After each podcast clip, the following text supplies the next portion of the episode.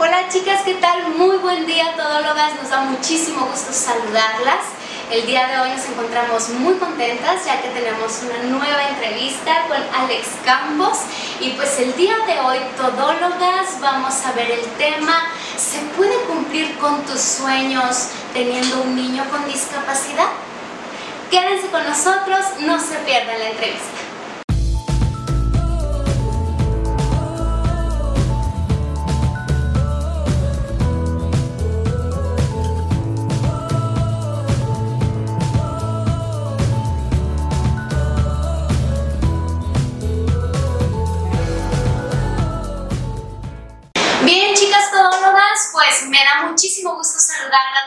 Tenemos una gran amiga aquí con nosotros en el estudio de Todología Femenina. Ella es madre de tres, ella es empresaria también, tiene una academia o una escuela, ahorita ya hemos platicado un poquito más, llamada Distrito Fit y van a saber por qué, porque está impresionante lo que esta mujer logra. Bienvenida al programa, primero bienvenida al canal Todología Femenina. Dinos, me encantaría que entráramos de lleno al tema que la gente nos quiere escuchar. ¿Se puede cumplir con tus sueños, Alex, em, teniendo tres niños y dentro de esos tres niños, dentro de tu educación, teniendo un niño con discapacidad?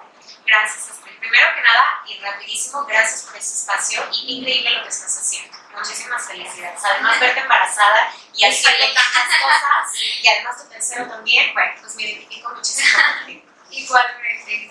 Así, fíjate que la pregunta que me haces, yo creo que en algún momento dado, y cuando tuve a, Rafael, mi tercer hijo, me la llegué a hacer, pero también me la hice desde que tuve mi primera hija y después el segundo, y claro, cuando nace mi niño con, con síndrome de Down. Eh, yo creo que cada mamá se, lo, se la hace, ¿no? Porque estamos en una sociedad en donde tal vez crecimos pensando que la mamá ideal o la esposa ideal cumple con un rol de estar en casa, de atender, porque es la palabra que utilizamos, de atender exclusivamente a los hijos y nos olvidamos un poco de nuestras necesidades y nuestra realización, ya sea profesional o personal, de nuestro desarrollo humano. Eh, yo creo que cuando nació Rafael, y cuando nace un niño con, con, discapacidad, y por lo menos así lo veo yo, es un reset a tu vida.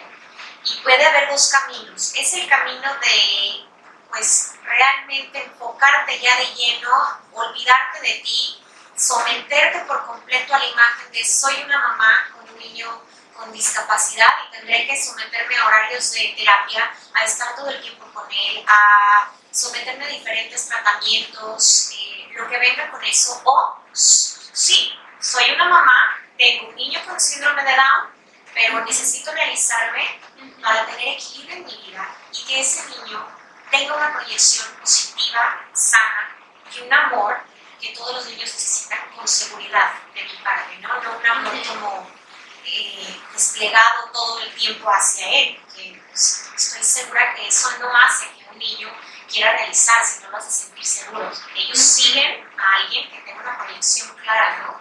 Claro. Entonces, creo que desde que nació Rafael, tuve muchísimos miedos así, y uno de ellos fue precisamente perderme, perder quien yo era, era en ese momento una conductora, daba noticias, hacía comerciales para televisión local, trataba de eh, seguir haciendo ejercicio y me decía, ¿qué hora lo voy a hacer? Y si está muy enfermo y tengo que pasar el tiempo en el hospital, porque pues obviamente llega y no sabes nada acerca del tema. Claro. Y en, en, ese momento y durante los primeros meses sí fue como una depresión silenciosa en la que todo el tiempo estaba tratando de comprender qué quería hacer y qué camino debía seguir. Ya no sentirme culpable por de alguna manera sentir tristeza, sentir un duelo y sentir esa necesidad de, de atenderlo, pero también querer atenderme a mí misma. Claro, eh, creo yo, eh, Alex, no lo sé. He trabajado yo con muchos papás, con niños con alguna discapacidad y ciertamente el hecho de llegar a encontrarte, a toparte con una situación completamente nueva para ti, pues hace que todo lo demás carezca de sentido, de importancia y, y te vuelcas en eso, ¿no? Eh, entonces, tiempos, energía, interés, recursos, todo va hacia el niño con discapacidad. y digo, eh, lo demás va pasando según término, hablando a lo mejor de trabajo, familia y eh, otros hijos. Pero si, si eso va pasando a otros términos, ya no se diga uno como persona, no te avientas hasta atrás. Eh, y en tu caso, si, si nos llama tanto la atención tu trayectoria, tu historia, Alex, es porque veo que tú has logrado ha logrado como retomar, tengo mi familia, tengo a mi niño con discapacidad, pero sigo siendo mujer y sigo soñando y voy a cumplir esos sueños. ¿Cómo lo has hecho, Alex? No te voy a mentir, no ha sido fácil y no te voy a decir que todos los días de mi vida o todos los años, mi niño tiene tres años, en realidad en su desarrollo psicomotor y en muchas otras... Eh, eh, aristas que podríamos tocar de síndrome de Down, bueno, pues es un niño a lo mejor de dos años, por decirlo así. Sí. Eh, no te voy a decir que todos los días es fácil, no te voy a decir que no me he topado con situaciones en las que me siento culpable por tal vez elegir,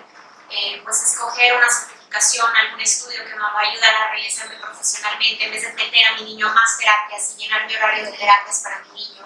Es decir, trato todo el tiempo de, de mediar, de equilibrar y creo que eh, es una lucha constante. Me imagino que muchas de las mamás que están teniendo una situación actual, que han tenido recientemente un bebé con discapacidad, llámese síndrome de Down, llámese autismo, llámese lo que, lo que sea, pues hay una guerra eh, interna muy fuerte entre qué debes hacer o el deber ser y lo que de verdad anhelo. Y es que ese es un punto bien importante tendemos a querer cumplir con el deber ser. Claro. Es que si yo hago esto van a decir que qué egoísta y van a decir que, que como que tiene un niño. Entonces creo que constantemente, y es mi instinto y es mi naturaleza, he ido de pronto contracorriente incluso contra mí misma, eh, teniendo sentimientos de culpa y, diciendo, ok, hazlo, pero mantén el equilibrio todos los días. O sea, ni devuelvas todo hacia su lado, hacia el lado de, tu niño con síndrome de Down, ni todo hacia ti, porque es un hecho que, bueno, además no solo está Rafael, están los otros dos niños. Claro. Que cuando nace de por sí otro hermano y ahora uno que requiere de más atención, es un cuerpo en la familia. Es como si llega eh, como cuando te dicen, tienes un bebé y tienen un, el, segundo hermanito o el tercer hermanito, es un intruso para los otros dos. Y pues imagínate un niño con, con discapacidad que pues se, requería más, más atención, pues sí causó un poco de desequilibrio en el matrimonio, este, en, en, la capacidad que yo tenía de atender a todos. De pronto sí había noches y de pronto hay noches que pues si estás acostada y dices, no puedo más, estoy muy cansada, pero es un día y es un día a la vez y sé que mañana me levanto y me pongo derechito, aunque sea automático, aunque no me nazca, porque no todos los días amaneces inspirada. No, ¿No? ni positiva. No, o sea, tampoco te levantas cantando como las princesas de, de Walt Disney. no, no, la verdad no, yo creo que eso no nos enseña desde pequeños, que tienes que estar trabajando el dejarte ser, el ser libre, el dejarte de tabús, y el, el, estar pensando en tener un equilibrio, pero sin dejarte, no dejarte ni mental, ni espiritual, ni físicamente. Claro, ahora, si esta parte de estos sentimientos de culpa se vive cuando uno tiene su niño con discapacidad, porque lo hemos hablado en algunas otras entrevistas donde precisamente como mujeres el tener que trabajar o querer cumplir nuestros propios sueños nos quita tiempo y energía y dinero y cuando lo haces y los utilizas esos recursos para cosas para ti, hay sentimientos de culpa, te tienes que cargar a tus niños. Máxime en una situación ah, ah, como la tuya, donde es un niño con discapacidad y todas las demás miradas, pues dicen, es que eso debe de ser para el niño, ¿verdad? Lo que ella gasta, eh, no solo en dinero, sino en tiempo, en demás, en energía, eh, debe de... Eh, lanzarlo para su niño con discapacidad. Sin embargo, creo, Alex, que si tú no lo cumples, pues no vas a estar feliz. Entonces, no te vas a sentir feliz contigo misma, realizada, y eso es lo que vas a, eh, a, proyectar. a proyectar con los demás, ¿verdad? Incluyendo tu niño con Así es, yo creo que eh, con Rafael Astrid, si algo he aprendido, mira, desde que nació, yo te cuento rápidamente, y es algo que siempre me preguntan, ¿qué fue? Porque Rafael cuando nació no esperábamos que tuviera síndrome de Down. Hay casos que se diagnostican desde que te hacen los ecos, sí. por la medida del, del fémur, por la medida de la naricita. Hay muchos datos que arrojan ya que pudiera venir con síndrome de Down. En mi caso, mi niño venía muy bien, sin embargo, nunca se dejó ver la cara. Y tú sabes que hay una conexión con el bebé que llevas dentro. Es que yo estaba intranquila, todos los meses había algo que pues, yo iba al ginecólogo y decía, quiero verle la cara. O sea, quiero verle, porque ni siquiera se dejaba ver eh, el perfil. Ajá. Entonces, la doctora me dice, es que está bien, es que todo está bien, es que sus latidos están bien, es que todo está bien. Viene un poco chico, pero está bien. Y lo raro era que Rafael no se movía mucho. Sí. Entonces yo decía, es que doctora no se mueve. Y mis hijos siempre han sido brincolinos. O sea, yo embarazada spinning, hacía pesas, hacía... Entonces siempre como que estaba acostumbrada a que ellos andaban, ¿no? Muy, como que con mucha eh, actividad dentro de mí. sí. Entonces, eh, pues al, al, yo sentir eso, cuando nace hay un silencio sepulcral ahí en, en, el quirófano y pues ya después de... Tú detectas sí, inmediatamente. Sí, pero además desde que nos entregan al bebé, eh, le vemos la cara y obviamente con los ojos rasgados, la nariz chatita, y yo todavía ingenuamente decía, no, pues es que está hinchadito, este, y mi esposo, cuando yo le volteé a ver la cara, nunca se me va a olvidar, era una cara como de susto, como de le quiero decir algo a mi esposa, pero no puedo.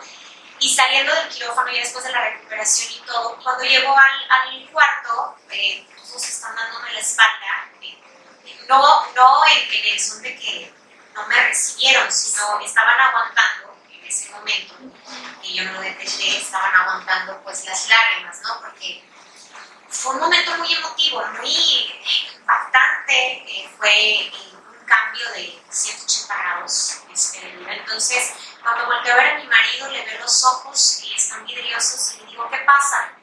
Y entonces, como que no se puede aguantar y se sale caminando y yo. Y le digo, papá, ¿qué pasa, papá? Todo bien, mijita, ratito hablamos. Mi papá siempre es un hombre muy directo, no tiene este, pelos en la lengua, eh, siendo actor es muy libre con lo que dice y siempre fue como muy fuerte. Entonces se me hizo raro que no me dijera nada y le dije, ¿sabes qué, papá? yo ya queriéndome quitar todo, estoy muy desesperada, me está dando mucha ansiedad, taquicardia, me siento muy mal, necesito que me digan qué pasa, yo sé que no está bien, ¿me vas a decir tú o le llamo en este momento al, al pediatra de mi hijo?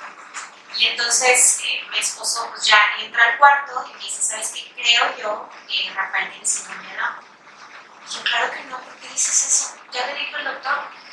Y me dice, pues le pregunté y no me, no me supo dar una respuesta concreta, pero le van a hacer unos análisis que son los análisis que se hacen para detectar qué tipo de síndrome tiene, los tipos. Y, bueno, pues le digo, se llama cariotipo. Y le digo, pero ¿cómo? O sea, pero yo lo veo bien, está bien, eh, o sea, se va a morir. Lo primero que piensas como eres ignorante ante el tema es, está mal de corazón o está, tiene algo. Y me dice, no, no, tranquila, todo está bien, este, ahorita va a venir el, pediatra. Obviamente no me esperé, no les hago la historia larga, le llamo al pediatra, que es el pediatra de mis tres niños y de verdad lo queremos muchísimo. Le hablé y digo, ¿sabes qué? Dime la verdad, ¿tiene? Si no me da una. Mira, sí tiene los rasgos, sí tiene algunas, eh, algunos puntos que quiero tocar contigo de una cardiopatía, este, pues sí, lo típico que, que trae un niño con, con síndrome de Down pero no podemos asegurar que no le hagamos el cariotipo porque está confuso, pudiera ser un mosaico, no tiene los rasgos tan, marcados. Sí. Y en ese momento, mi papá, obviamente, y lo entiendo ahora, pero en ese momento fue un golpe muy fuerte, y mi papá me dijo, te dije que no te embarazaras tan rápido. Eh, tuviste eh, los dos últimos muy seguidos y te dije, tu carrera... Eh, con mi papá es, es, otra historia, pero siempre mi papá él quería que yo me realizara profesionalmente, pues cada que tenía un hijo era como un tema de tu carrera. Él, era, él no era el típico de casa de tener hijos, él era por otro lado, estudia, hace esto, pon un negocio. Y entonces y te, visual, te, visualizaba en clase, pero por otra cosa. Claro, y haciendo muchos juntos, este, al final de cuentas. Y cuando me dice eso, pues es un golpe tremendo al, al corazón y lo corro del cuarto y le digo que, que pues, este, que no es el momento, que no estoy en el momento de, de, aceptar ese tipo de comentarios, que es mi hijo y que venga cuando venga. O sea, y en ese momento, aparte que estás, digo, todas las mujeres que hemos tenido bebés, estás completamente vulnerable, vulnerable las emociones, así como puedes reaccionar de una forma de llanto, de alegría, de, de, enojo, todo está eh, afuera de ti, afuera de ti, y no hay forma sencilla de controlar. Exacto. Y bueno, además imagínate, porque tú dices, haces planes con tu bebé, lo ves con cierta cara, te preguntas a quién se va a parecer, qué va a hacer. Y cuando te dicen que tu bebé tiene discapacidad, perdón, siempre, me ha pasado tres años y no puedo dejar de, sentirlo como tal. Ahora me alegra, es algo que me alegra porque realmente si yo no hubiera tomado la decisión en ese mismo instante que estoy a punto de platicar de abrir brazos, que es lo que debemos hacer, por lo menos toca en vida, abrir brazos y decir, aquí está, si es así, Dios me mandó un niño con síndrome de Down, llámese Dios, llámese, llámese Buda, lo que tú creas, así. Si no crees en nada, lo que te haya tocado en ese momento tengas enfrente, ahí está. Y la actitud que tú tomes ante esa situación, creo que va a determinar cómo vas a vivir. Un niño con discapacidad se oye fuerte, y tal vez antes teníamos mucho tabú en cuanto enfermito. No es una persona enferma, es una persona que viene con una condición distinta a la tuya, que te va a enseñar muchas cosas, que te va a sensibilizar y que por algo la tenías que vivir. Yo tenía muchas enseñanzas y tengo mucho que aprender. Y de lo primero que he aprendido de Rafael es a no ser egoísta, a dejar de pensar solamente en qué es lo que quiero hacer yo. Lo sigo pensando y te lo decía, es una lucha constante. Siempre he sido muy competitiva, siempre fui, ya no. He sido como muy competitiva y, y el deber ser, yo quiero alcanzar esto. Y con Rafael fue un frenón y decirme, hey, no te toca por ahí. Te toca ser una mamá que por un tiempo va a estar en casa, te toca lidiar con la educación distinta que le vas a tener que dar a tu hijo. Conforme va creciendo, Rafa me voy dando cuenta que efectivamente no es cosa fácil. Fue fácil durante cuando fue bebé, o sea, fácil con, con sus aristas ahí que, que, tienes que lidiar, ¿no? Que chiqueos y demás, pero el educar a un niño como Rafael, que es súper intenso en lo que él siente, que su manera de, de, reaccionar es muy distinta a la de sus hermanos, súper sensible, es, es todos los días un reto, te vuelve muy y como pareja, en mi matrimonio, sí causó también entonces, esa etapa de mi vida yo le llamo hito y es algo, es la Alejandra Blancas. Es... Ahora digo, me, se me viene porque llevo una base y se me vienen tantas, tantos cuestionamientos, Alex, pero creo que uno de los más importantes que la gente y las mamás que nos escuchan y nos ven pudieran hacerse es, yo imagino que tú tuviste que vivir un proceso eh, no solo de adaptación como cuando te llega un bebé, sino ese revuelo que tú hablas con tu pareja, con tu familia, primero fue interno. Primero fue contigo misma como mujer, como madre, porque por supuesto que uno visualiza a sus hijos, ya te los imaginas, ya tienes sueños hacia ellos y, y, y te pro, nos proyectamos en nuestros hijos. Sin embargo, ¿en qué momento o qué situación tuvo que pasar para que tu mente, porque ahorita dijiste algo completamente poderoso que es a lo que te llegue tú tienes que abrir las manos. ¿Por qué te lo digo? Porque hemos tocado temas donde hay mamás con cuatro hijas o hay mamás con cuatro hijos que querían una niña y que, y que eso les ocasionó frustración y dolor. Cuando el ginecólogo les dice el sexo no deseado de su bebé, eh, eh, es doloroso.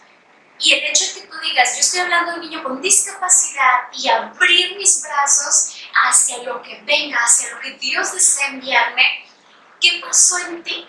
Para que tú reaccionases, para que tú pensaras, mentalmente tú dijeras, esto es algo positivo en mi vida. ¿Qué tuvo que suceder? Pues realmente, que soy sincera, en el hospital fue rendición. Fue decir, eh, llevo una vida muy acelerada, mis papás muchas, muchas veces me decían, este, haces muchas cosas, quieres cubrir muchos aspectos en tu vida, quieres ser profesional, quieres tener el matrimonio perfecto, no existe, Ale. O sea, te digo que yo era una mujer, y digo era porque todos estamos en un proceso constante de transformación.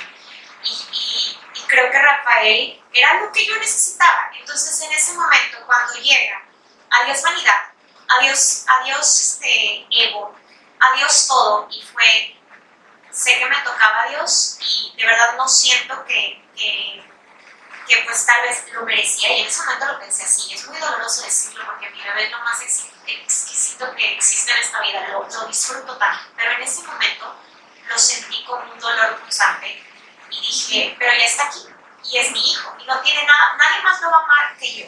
es decir, el papá está asustado, porque hay que decirlo, sin embargo ahorita el papá y él son muy en pero si yo no muestro, es decir, salió de mí, si yo no muestro aceptación hacia Rafael, ni mi papá, que de hecho ya se fue y no me va a querer hablar, ni mi mamá que está asustadísima y le estoy viendo y es vulnerable, ni mi esposo lo va a aceptar, tengo que comenzar conmigo.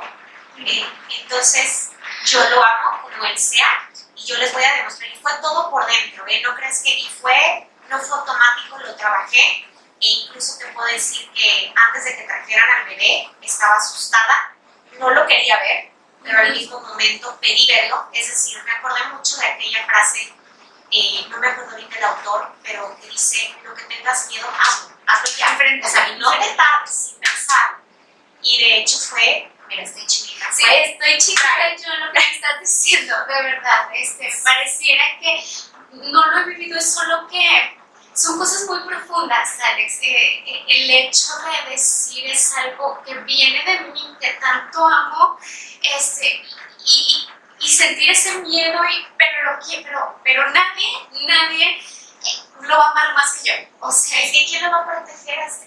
Si tú como mamá te deprimes, si tú como mamá no le abres, no le haces sentir amor desde que llega, va a ser un niño que desde ese principio, porque tú no lo crees lo que te dicen los doctores y todos aquellos especialistas que, que te dicen que hay una conexión tremenda, yo en ese momento abrí los brazos y dije, yo soy la única que te va a poder, este, porque ahora lo veo, tu mismo abuelo está asustado, tu misma abuela está asustada, tu mismo papá lo estoy viendo, están asustados, tengo que yo dar el ejemplo, entonces, pues pido que me lo traigan eh, en ese momento mi mamá y mi esposo están pues callados, mi papá ya se ha ido de la habitación. Y cuando entra Rafael de verdad era como la anestesia, ya ves que me da mucho frío, era como una temblorina, mi esposo se asusta y le habla al doctor y le dice, es normal doctor, dice, sí, es la anestesia más el nervio, más sí, todo. Sí, las emociones, pero ah, de por sí ya te, te, provoca ese nervio, sí, ese ansiedad y que tiemblas incontrolable. Eh, eh, y lo recuerdo perfecto. Y entonces entra, y desde que entra yo no lo había visto, ya ves que llega con el lobito y decía el lobito It's a boy. Desde ahí, o sea, desde ver, ni siquiera le hemos tapado la cara, desde ver el, la cunita pequeñita, entonces, ¿cómo puedes pensar que, que, una cosa tan hermosa, tan pequeñita, que nació en ti, que, que te lo mandaron cuando hay gente que no puede tener ni un solo bebé? Tú vas a dudar de que es para ti. Es para ti. Por supuesto, Ale, el hecho de cuántas madres hay, no, no madres, más bien, cuántas mujeres hay deseando con todas sus fuerzas un bebé. Y, y este ha sido otro de los temas que hemos tratado al respecto, donde mujeres con inseminaciones, con in vitro, con tratamiento, que traen sus vidas sexuales arriba y abajo y son una montaña rusa de emociones tremendas y hay, tanto detalle entre ellos como pareja porque les controlan su vida sexual y ellas desean con todas sus fuerzas ser mamás y tú dices, yo lo tengo, yo lo tengo y, yo tengo esta bendición. Es solo que, por supuesto, Alex, que, que estás recibiendo un choque de emociones, ¿verdad? Para poder reaccionar de una forma correcta con tu bebé. Así es, y, bueno, definitivamente, como te digo, lo amo, lo adoro y desde que lo vi y me lo entregan, lo abrazo y, le prometo muchas cosas.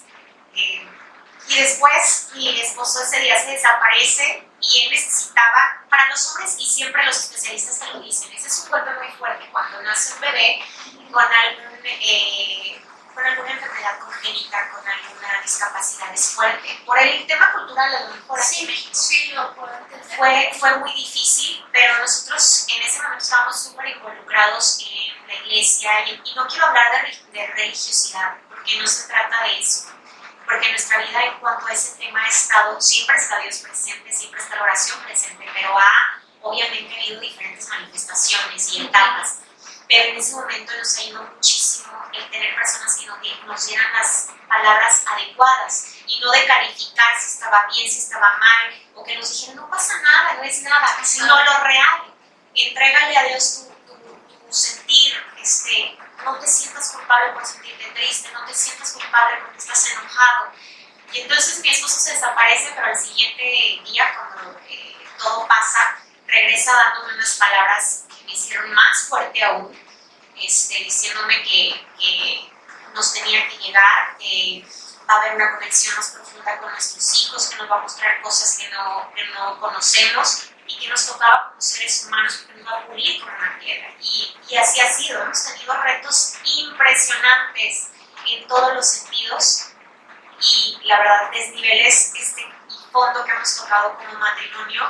Y creo que esa pequeña personita de tres años de pronto nos pone siempre una pausa y nos dice piensa bien o sea piensa bien ante una separación piensa bien ante este trabajo que puedes tomar piensa bien en todo Astrid creo que nos ha traído como una realidad que a veces pierdes pierdes en esta vida entonces eh, y yo recuerdo que el último día que, que, ya me daban de alta, nos habían dicho que posiblemente Rafael no salía porque tenía ictericia y, y, era pues un riesgo, ¿no? La ictericia se pone muy amarillita la piel, no come bien.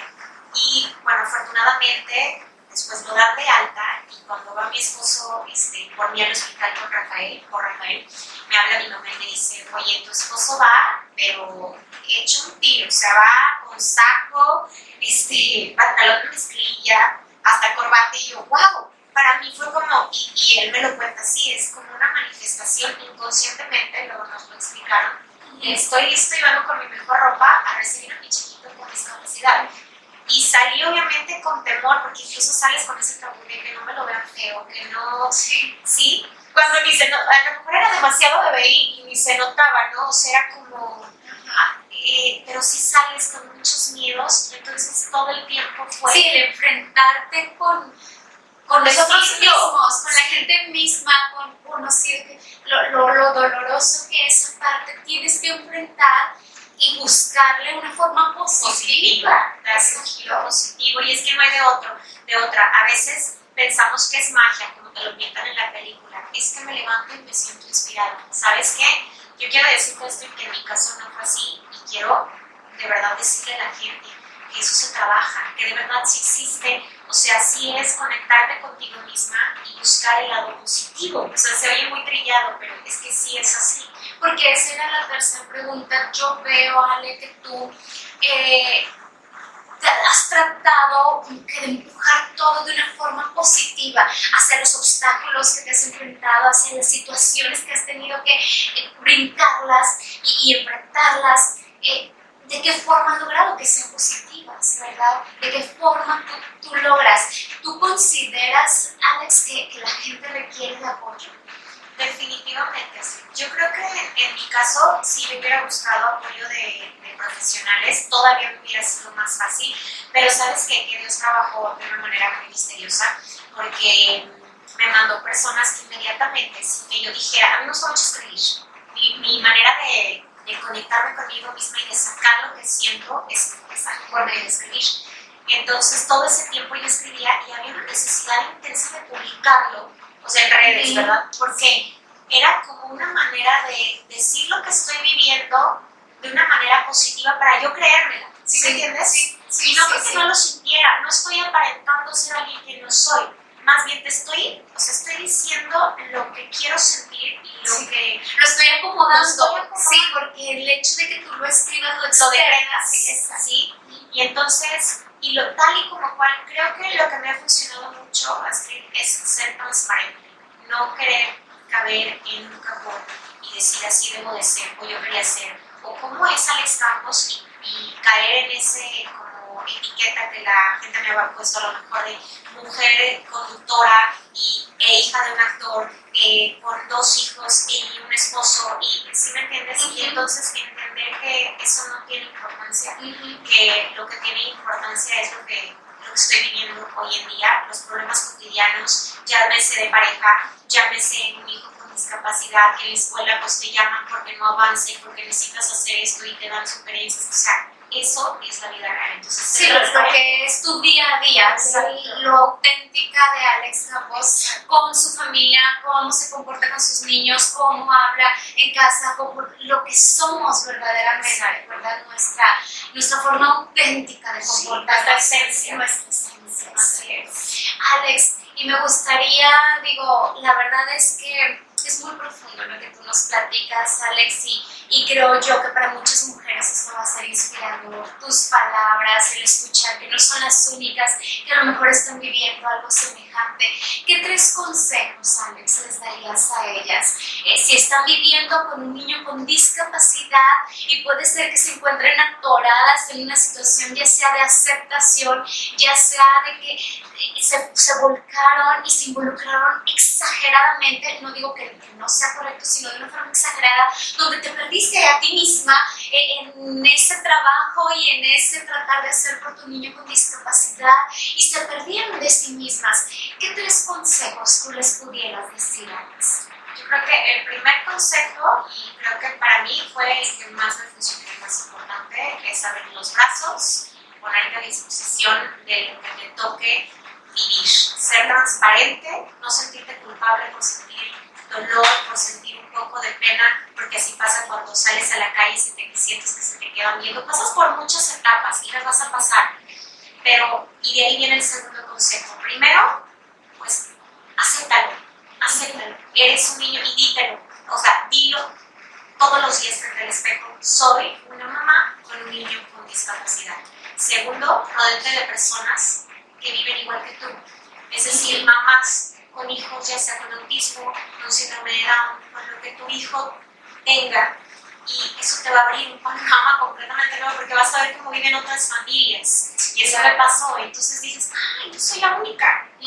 Si hay otra mamá que incluso su bebé, fíjate, tenía este problema, le dio tal terapia y te vas encontrando con diferentes situaciones.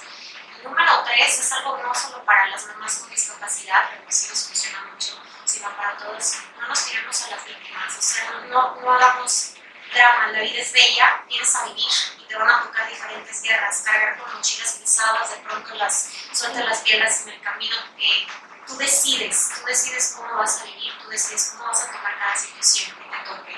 Y entonces, lo que te toque vivir es porque sí, es, parte de tu historia, parte de tu núcleo y parte de, que, de lo que vas a dejar, el legado que te va a tocar dejar en este mundo. Claro, creo yo, Alex, que eh, es de gran ayuda lo que nos dices, lo tomo de forma personal, digo, lo vamos a externar y, y la gente de Tortología Femenina, la gente que se está suscribiendo, va a poder eh, ver tu mensaje, eh, pero de forma personal lo tomo para nuestra, nuestro propio crecimiento, ¿no? Te agradezco mucho, Alex, te agradezco mucho eh, tu ser tan clara, tan eh, de, una forma práctica, de una forma sencilla, decirnos, a veces te va a tocar, te va a tocar eh, cargar cosas con las que a lo mejor piensas que no puedes, pero si están ahí, es porque puedes. Sí. Te agradezco mucho, Alex, tu compañía aquí con nosotros en Todología Femenina. Chicas, no se pierdan la, la entrevista, no se pierdan también el acercarse a gente que nos haga crecer, como Alex Campos. Déjenme decirles otra de sus facetas, ya lo dijo ella, es conductora y, adicional a esto se van a estar transmitiendo dentro de la entrevista fotografías de su trabajo y ustedes, tanto como yo, eh, me he quedado impresionada de qué forma ella con una disciplina, trabajo duro y constancia trabaja su cuerpo y trabaja su fuerza física y trabaja la activación y promueve la misma activación con las demás personas. Les comenté que maneja una empresa llamada Distrito Fit y vamos a estar manejando un giveaway para la próxima semana. Gustaría que se lo perdieran, chicas. Vamos a subir las bases eh, a Instagram, por supuesto, para que puedan saber de qué forma pueden ser acreedoras de una cortesía. Eh, si nos puedes platicar un poquito más, Alex. Claro que sí, Astrid. Bueno, Distrito Fit es un centro de entrenamiento, actualmente estamos cerrados porque para nosotros es una medida responsable todavía no abrir nuestras puertas hasta ver cómo surge la, la pandemia, pero es un lugar donde hacemos entrenamientos funcionales, hacemos HIIT, hacemos CrossFit, un poquito de todo. En la mañana tenemos solamente a mujeres y por la tarde ya tenemos a los esposos de algunas de las clientes. Entonces, y es un lugar donde ofrecemos un sistema integral donde también hay una nutrióloga que atiende todo tipo de casos clínicos y también nutrición deportiva. Y bueno, este giveaway queremos dar dos. Te vamos a dar dos Gracias. mensualidades. Sí, Para que se anoten, chicas, también Sí. ustedes las de atrás. Así es, está bueno. padre, porque la verdad es que ahorita estamos trabajando en línea, pero son clases en Zoom en vivo o te lo dejamos grabado para que tú lo veas cuando puedas, pero todo el tiempo, 24 horas al día, estamos pendientes de qué ocupas. Te damos variantes de ejercicio, te motivamos y es un sistema que te lleva a cumplir con metas a corto plazo. Ok, sí, hemos hablado también de las metas a corto Sí, plazo. sí, son reales, increíbles. Después te pones algo y no, bueno, sueltas Claudica luego luego. Entonces, pues queremos que conozcan, ya después pueden checar la página de Escrito Fitbond. Dos mensualidades completamente gratis, vas a tener tu dieta y los coaches a tu disposición este, para estar entrenando contigo. Wow, chicas, no se lo pierdan. Va a estar padrísimo el giveaway que continúa en Todología Femenina. Igualmente, en la parte de abajo del video vamos a dejar los datos de Alex Campos por si ya de forma independiente desean contactarla para conocer un poquito más sobre su trabajo y si desean ya contratar igualmente el servicio de Distrito Fit. Chicas, les mandamos un fuerte abrazo. Dios les bendiga grandemente y no olviden suscribirse, perdón, al canal Todología Femenina. Hasta pronto. I.